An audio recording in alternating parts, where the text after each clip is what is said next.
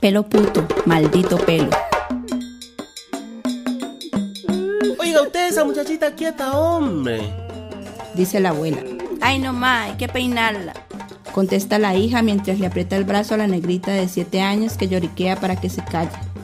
Ay, ¿y usted por qué no se metió con un hombre de pelo liso? O aunque fuera con un indio de anaco. Así se hubiese ahorrado ese trajín de andar lidiando con ese pelo puto y maldito. Una generación después encontramos a otra niña debajo de la cama, en una huida espeluznante de las... Bueno, un saludo a todas las personas que nos escuchan. Les doy la bienvenida a Caleidoscopio, Voces que Relatan. Una propuesta de algunos estudiantes de la Facultad de Ciencias de la Educación y Facultad de Derecho y Ciencias Sociales. Nuestra invitada especial de hoy es Viviana Díaz, ganadora del concurso Radio Relatos, Historias de Pelos. También nos acompañan Gerald Taylor, estudiante de lenguas extranjeras, María Paula Núñez, estudiante de lenguas extranjeras y básica primaria, Daniela Valencia, estudiante de sociología y licenciatura en sociales, Valeria Cartagena, estudiante de sociología, y quien les habla, Leslie Ángel, estudiante de lenguas extranjeras. Saludo también para los docentes Enrique González, Vivian Onaz y Jimena Castro, quienes nos ayudaron a moldear este proyecto. Además, nos acompañan las operadoras María Paula, Victoria y Mariana, a las cuales les dedicamos un cálido saludo. En este episodio vamos a hablar acerca de los cabellos racializados, la experiencia y los prejuicios que se generan frente a estos. Y para ello, mi compañera Daniela nos va a contar un poco más acerca de nuestra invitada Viviana Díaz. Claro que sí, porque ella merece los honores hoy y resulta que Viviana es una artesana, emprendedora caleña, propietaria de la marca Raíces Tejidos en Crochet, desde la cual ella difunde y visibiliza la historia del pueblo negro, afro, raizal y parenquero. Esta talentosa mujer está acá hoy porque en el marco del 16 encuentro de peinadoras y concurso de peinados afro, Tejiendo Esperanzas, que realiza la Asociación de Mujeres Afrocolombianas, más conocido como Afrocol, Viviana fue la ganadora del concurso Radio Relatos Historias de Pelos, que trataba de testimonios de personas, chicos y chicas, que han sido racializadas por su cabello afro desde diferentes ámbitos. Como les dije, Viviana fue la ganadora del concurso Radio Relatos con esta historia que les vamos a poner a continuación. Pelo puto, maldito pelo. Oiga, usted esa muchachita quieta, hombre. Dice la abuela. Ay, no más, hay que peinarla. Contesta la hija mientras le aprieta el brazo a la negrita de 7 años que lloriquea para que se calle. Ay, ¿y usted por qué no se metió con un hombre de pelo liso? O aunque fuera con un indio de anaco. Así se hubiese ahorrado ese trajín de andar lidiando con ese pelo puto y maldito. Una generación después encontramos a otra niña debajo de la cama, en una huida espeluznante de las peinetas y los trinchos al escuchar de su mamá. Vení acá para peinarte. Ay, no, es el algarabía de ustedes cada vez que van a peinar a esa muchachita. Yo no sé por qué no tuvo sus hijos con alguien de pelo bonito, aunque fuera con un indio de anaco. Grita la abuela desde la cocina. Y toda esa lucha apocalíptica era apenas para hacerle dos trenzas mal acomodadas, que más bien parecían dos cachos, por lo que la gente de la casa comenzó a llamarle Lacha. Sí, Lacha, vaca de serie animada que se había vuelto muy popular por aquellos días porque eso era lo único que, según la tía, se podía sacar de un pelo chontudo, pirotudo y maldito como el de Bibi. Una niña negra de 7 años que apenas comenzaba a enfrentarse a la vida que le había dado unas cuantas porciones de más de melanina. Muchos años después, una amiga mestiza de la familia, estudiante de peluquería, necesitaba una modelo porque le estaban enseñando técnicas de alisado vino a la casa a ofrecerle a la ya joven negrita de pelo quieto la oportunidad de salir de semejante martirio. Por fin iba a aparecer una mujer de verdad, como muchas otras negras de la ciudad, dignas de ser llamadas negra fina, negra de clase, negra de nivel o negra citadina. Uy, esa chácara que tiene esa cabeza que... Le pregunta a la tía una tarde después de regresar de donde una amiga suya. No, tía, esa es una quemada de la alisadora. ¿Usted han podido creer la calentura? Replicaba la tía mientras le revisaba con asombro la cabeza. En los próximos meses y años, la joven ostentaría por todo el barrio y la ciudad la grandeza de un pelo domesticado que respondía perfectamente a los estándares de una sociedad racista. Esa era su activa lucha contra su propia negritud, que pretendía esconder haciéndose una cola hacia atrás, que en últimas es el único peinado que puede una lucir tranquilamente con un pelo que niega su propia identidad. A cualquier hora de la existencia asaltaba la pregunta, ¿cómo es posible una vestir tanto sufrimiento? Cuando la vida misma se la había puesto tan fácil, tan negra y tan linda, dándole un pelo bello como aquel del que ella en su ignorancia renegaba. Un día por fin surgió la canción de un sueño postergado, la sensación de ser nadie más que ella, vestirse de nadie más que de ella misma, pensar como ella misma y encontrarse con su pelo de ella, que se adaptaba a cualquier situación, tiempo y circunstancia. Un pelo que no le exigía, que no le pedía ni le imponía una carga que no era suya, y que mágicamente se ajustaba a sus gustos y a sus elegantes pintas, y entonces cantó su canto.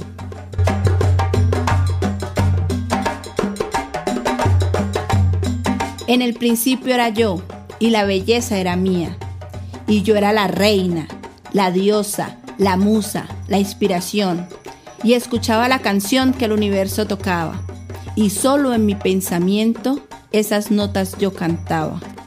Y mis labios no se abrían para no oír mi propia voz, pero cantaba a mis anchas la canción que otros cantaban, y a veces me preguntaba, ¿de quién es esta canción? Que no encajaba en mis notas ni venía del corazón. Un día me armé de valor, vine y canté el primer verso, y fue ahí que el universo de un solo golpe se abrió. Entendí que sí era yo la diosa desde el principio, y en efecto era yo la reina que escribía esa canción. Es mi cabello mi corona y se sostiene solito, y no ha existido vestidura más fina y real que mi piel. Nadie nunca su canción sobre mí volverá a imponer. Y escrito quede por siempre que en mí no hay nada maldito. Yo soy Viviana Díaz.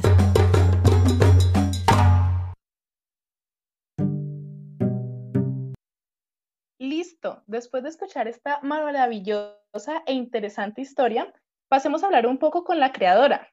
Viviana, en tu radiorelato nos contás un poco cómo es crecer con el llamado pelo puto, el pelo maldito. Y también cuentas que te comparaban un poco con Lacha, la vaca, un personaje que desconozco un poco. Así que si nos quieres contar un poco acerca de esta experiencia, adelante. Eh, sí, claro, muy buenas noches. Eh, pues sí, en el, relato es muy claro, el hacha era una vaca que teníamos la oportunidad de ver cuando yo era niña, programa de televisivo, y era justo el personaje de, de, mi referente, ¿no? Según mi familia, mi referente era una vaca, porque tenía los dos cachos, que eran los cachos con los que me peinaban, eran dos trenzas, que en realidad eran dos cachos. Esa es como lo que, lo que hace referencia en el relato.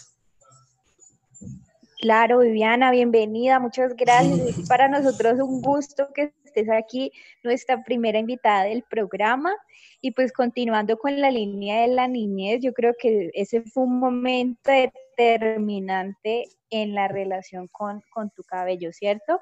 Entonces, eh, pues queríamos también preguntarte cuando en el relato dices que lloriqueabas, que te escondías debajo de la cama, que le decían a tu mamá que porque no se había casado con un hombre blanco o de pelo liso, ¿cómo te sentías sobre eso? O sea, ¿qué aprendiste de ello y además de qué manera eso influyó en tu relación con el pelo? Bueno, eso lo marca uno de formas, de formas negativas, eh, desafortunadamente. Eh, efectivamente me escondía debajo de la cama. Era, era para mí lo tenaz, era decirme la voy a peinar. Eso era un suplicio tenaz. Que creo que los padres no, no, no, no, se dan cuenta de, de, toda esa afectación, afectación que hacen. Y, y contarlo, poderlo contar ahora para que la historia deje, para que la historia no se repita. Es como, como eso. Pero me imagino que ni mi mamá, ni mi abuela, ni mi tía eh, tenían esa conciencia de, que estaban haciendo mal. De hecho, eh, en la historia quiero reflejar eso, esas dos generaciones, cómo marcaron tanto a mi mamá, que es la primera, la primera niña que lloriquea, es mi madre, y luego a mí. Y muy seguramente le pasó a mi abuela y a mi bisabuela y a la abuela y a la abuela y la invitación y este tipo de, programas y, y, este estos colectivos que están surgiendo hoy, eh, lo hacemos para eso, para que esa historia pare y no se repita. Claro, y una de las cosas curiosas aquí es que varios de estos momentos que resultan dolorosos o incómodos para una niña de siete años ah, sucedían al interior de, de su hogar. Pues nosotros estamos suponiendo que, claro, como vos, tu familia tiene el cabello afro. ¿Nos puedes contar un poco de esto? Sí, todos tenemos el cabello afro, incluso mi hijo menor. Mi hijo menor en este momento me sorprendió hace unos meses, cuando hace dos meses, cuando me dijo, me voy a dejar crecer mi cabello. Yo aplaudí, yo, fantástico, yo, genial y, parezco, pero las mamás siempre somos como así, ¿no? Eso es pecado de las mamás. Somos muy orgullosas, entonces yo en, en mi Facebook estoy publicando cómo le hago trenzas y todo, todo este proceso de que, bueno, tan chévere y él está amando su cabello, él está identificando, se le está diciendo, sí, a mí me gusta, eh, chévere, y chévere, y más, defínemelo, sí, yo quiero ver cómo se me ve crespo, y para mí es genial, genial, genial y hubiese, me hubiese gustado mucho que este trato hubiese estado presente en mi niñez. Oye, Viviana, qué hermoso eso de que, hermoso eso de que toda tu familia tenga el cabello afro. Yo me declaro fan número uno de, de los cabellos afro. Dani, Dani Valencia, que, que, fue quien te invitó, y su hermana tienen unos cabellos que suben fotos y yo soy embobadísima viéndolas porque es hermoso.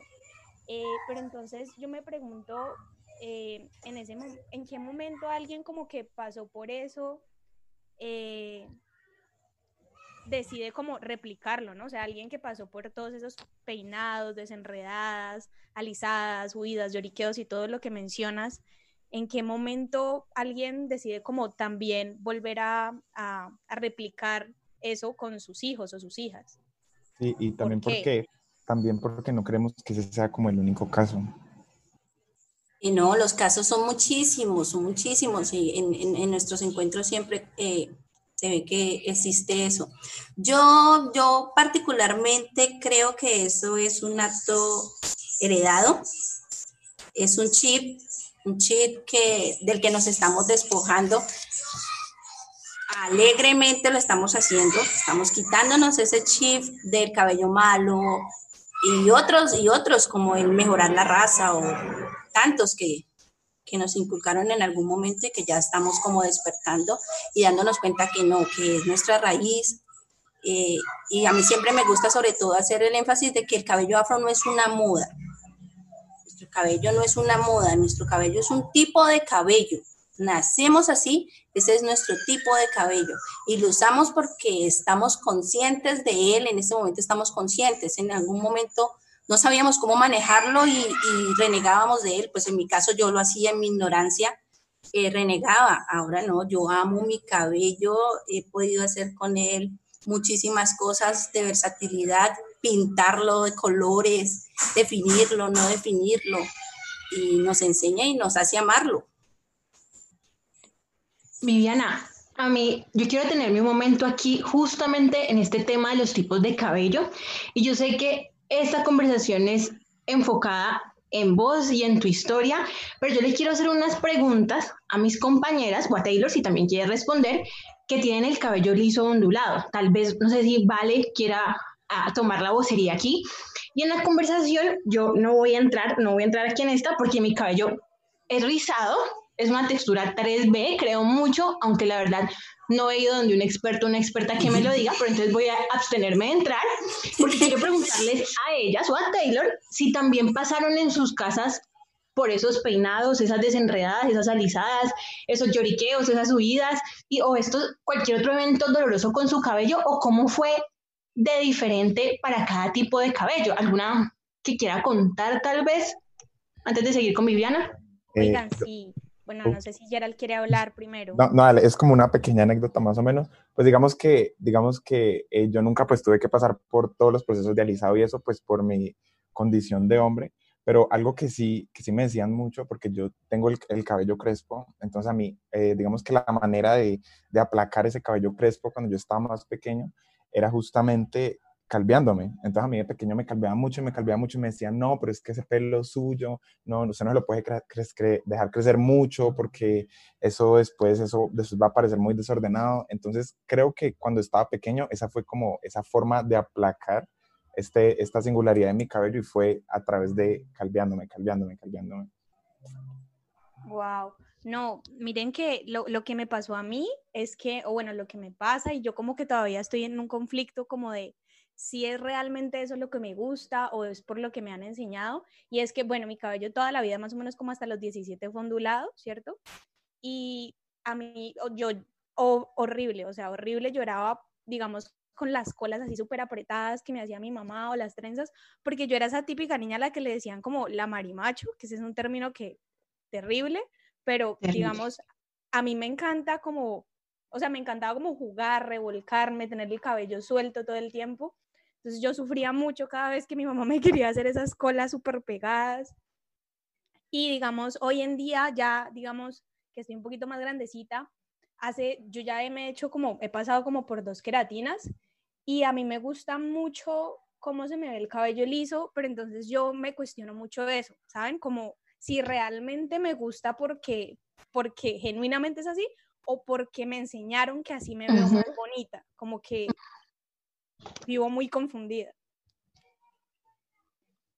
Claro, eh, a mí me pasó algo un poco similar en cuanto a que, pues, mi, mi mamá, por ejemplo, es de pelo liso.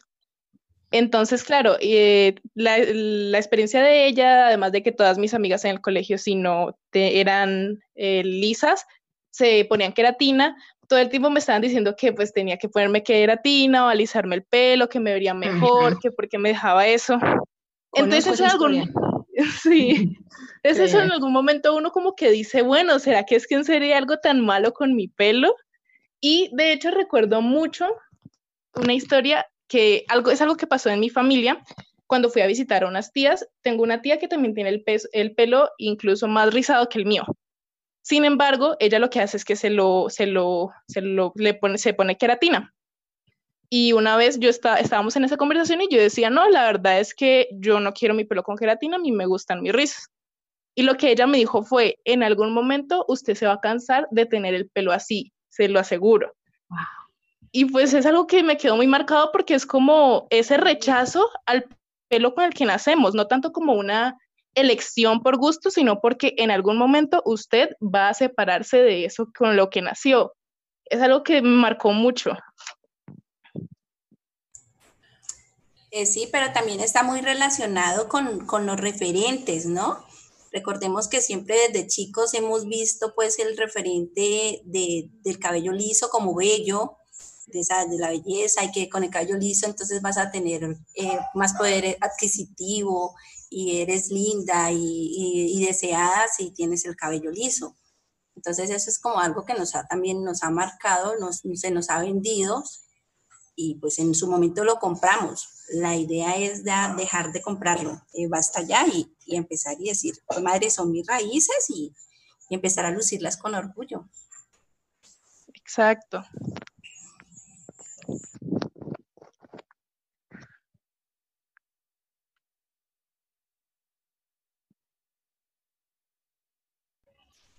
Bueno, y yo, yo creo que hay algo muy importante en, en lo que Leslie decía, y, y, bueno, acaba de decir, y tiene que ver con que sí, que todos o todas alguna vez pasamos por esto, y, y que en algún momento de la vida, o sea, todos, todos pasamos por eso en algún momento de la vida, entonces, ¿cómo es que esto lo estamos vinculando al racismo y cómo lo estamos definiendo en este caso que parece un asunto ético, Viviana? Exacto. me gusta muchísimo y, quiero que nos detengamos ahí un momentico, porque justamente Es decir, alguien me puede decir, nos puede decir, sí, es que a mí también me dolió las peinadas, a mí también me, me quise analizar, pero entonces justamente me gusta la pregunta que vos haces, ¿en qué momento estamos vinculando cabello y racismo? Cabello, racismo y negritud. Me parece que la pregunta es muy, muy, muy, muy buena, la que, la que, la que tenemos para, para Viviana. ¿Cómo estas tres cosas se están vinculando? Eh, desafortunadamente, eh, se ha hecho desde justamente ese referente y el pensarnos que el cabello afro no es estético, entonces no tenemos conflictos en, en lo laboral, algunas, entonces sufrimos esa, se sufre esa discriminación. Bueno, en mi caso, afortunadamente no, no he tenido ese problema en cuanto a lo laboral, pero sí se cuentan las historias, ¿no? Entonces, eh, tu cabello no es presentable como para que estés en una recepción, que en últimas eso es discriminación. Y, y, no sabemos, o sea, no entendemos cómo, cómo pueden sumar o cómo pueden asumir, asumir que el intelecto de, de una persona eh, o su capacidad se pueda medir desde la forma como porta el cabello. Eso es algo ilógico, pero que se presenta en nuestra sociedad.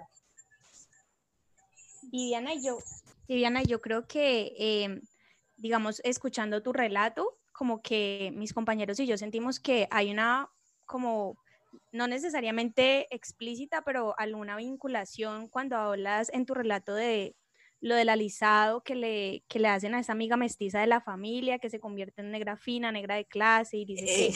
como que a partir de ahí comienzas a tener un pelo domesticado, como que sentimos que hay una, eh, como un entrelazamiento ahí entre el racismo y lo del cabello, eh, ¿Tú qué opinas de eso? Efectivamente, efectivamente es ese, es ese de que como tenía el cabello, el cabello natural, mi cabello afro natural eh, hasta los 15 años, pero el suplicio era justamente dejar de tenerlo porque el criterio era ese. Eh, desde tu cabello no es presentable, no se puede, es sucio. en algunas cosas en el colegio me pasaba que en la fila para hacer la revisión de los famosos piojos siempre escogían a Viviana. O sea, parecía que Viviana fuera el foco pues de, de, este tipo de bichos, hasta que Viviana se alisó. En el momento en que Viviana se alisa el cabello, Viviana deja de ser foco de, mirar a ver, eh, porque ya, ya está domesticada, ya ahora sí ya entró en los cánones de, de lo que la sociedad acepta. Entonces, ahí eso, esa discriminación, esa es una cosa demasiado marcada. Claro, y es que eso es algo que está como muy arraigado a nuestra sociedad, es algo que es como que lo que decíamos, que le pasa muchas veces casi a todas las personas que tienen el pelo así rizo. Y bueno, exacto. Y hablando un poco acerca de esto, de estos, de, la trascendencia que se tiene y lo normalizado que se tiene esto desde antes, yo creo que después de esta charla tan enriquecedora podemos pasar a ver un poco de nuestra historia y principalmente la historia de la comunidad afro que ha hecho tantas maravillas con los peinados. Entonces creo que este sería un buen momento para pasar a la cápsula del tiempo que habla acerca de este tema.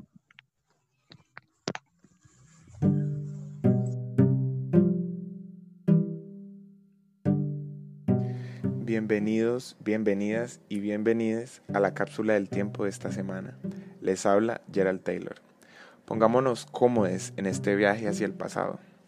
En ejercicio de memoria, el destino será las trenzas como mapas de escape y recipientes de semillas. El significado de las trenzas trascendió lo estético. Se volvieron verdaderos códigos de rutas de escape que permitían a los esclavos huir, ir por esa libertad que siempre les perteneció, pero que les fue arrebatada tan bestialmente. Las trenzas no eran un lenguaje improvisado ni mal planificado. Por el contrario, había mensajes claros de acuerdo con sus formas y texturas. Por ejemplo, los mapas usualmente comenzaban desde la frente y terminaban en la nuca. También a través de pequeños nudos y moños, las mujeres, quienes eran usualmente las diseñadoras de las rutas, marcaban puntos en el paisaje, sea un árbol, un camino o un sembrado. Los hombres, al ver aquellos peinados tan elaborados, ya sabían qué ruta podían tomar y abrazar finalmente esa libertad. Este lenguaje de cabello siempre fue ininteligible, es decir, no era de fácil entendimiento para los amos. Sin embargo, las trenzas también guardaban vida dentro de ellas. Sí, las trenzas eran recipiente de diversas semillas que los esclavos y esclavizados guardaban para cuando lograsen escapar. De igual forma, era la alacena que ellos podían utilizar cuando eran llevados de un continente a otro, en eternos viajes por el océano sin ningún tipo de provisión. Las trenzas son sinónimo de vida. Las mujeres llevaban miles y miles de hectáreas de futura cosecha en sus cabezas. Terminó con la siguiente reflexión. Fanon, quien es un psiquiatra, filósofo y escritor de Martinica, nos dice en su libro La cultura, página 61. El colonialismo, es decir, este sistema extranjero que domina y explota un lugar, instala un régimen de terror más adecuado a sus intereses y psicología. El colonialismo maldice a nivel continental. ¿Acaso nuestros cabellos por ser diferentes y quieticos y africanos merecen ser domesticados o salvados por el alisado dominante?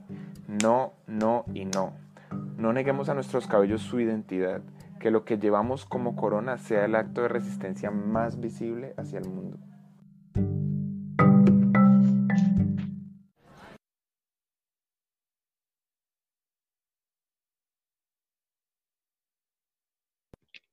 Bueno, yo creo que esa cápsula del tiempo el día de hoy estuvo muy interesante. Eh, y pues a las 6 y 58 de la tarde ya llegamos al final de nuestro programa. Queríamos agradecerle a Viviana por estar en este espacio con nosotros. Y pues a modo de reflexión, queríamos también eh, dejarle a los oyentes que esto lo realizamos con el propósito de el respeto por la variedad y por despojarse de un chip, como decía Viviana. Entonces, para cerrar, Viviana, ¿tú qué crees que las personas que estén en transición, que todavía no han aceptado que su cabello eh, es parte de su identidad. ¿Qué crees que necesitan escuchar en este momento para poder lanzarse a aceptarse, a quererse como son, a lo que, algo que se ajuste al gusto de cada uno y no al gusto de la sociedad, como decías en, en el relato?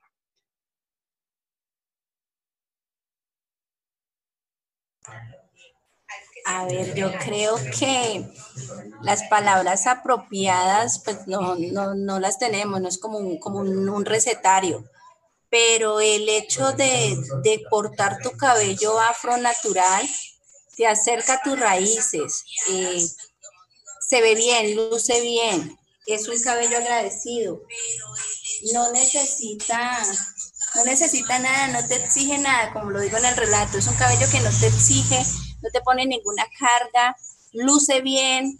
Entonces la invitación es, es como esa, ¿no? De, reencontrarte contigo, eh, conocerlo. El cabello afro es, es hermoso y es muy agradecido, la verdad. Así es, Viviana. De nuevo, muchísimas gracias. Esperamos tenerte de nuevo en el programa con muchas más preguntas y muchos más temas de los cuales hablar. Así que con esto a las 7 de la noche los dejo con 11 titulares. Muchas gracias a nuestros oyentes. Recuerden que los viernes a las 6 y 30 estamos aquí en Caleidoscopio relatando historias. Eh, y pues nada, eso es todo. Feliz noche para todos. Un abrazo, Viviana, a mis compañeros, a Vicky por ayudarnos y a María Paula. Y un saludo para todos. Que estén muy bien. Adiós.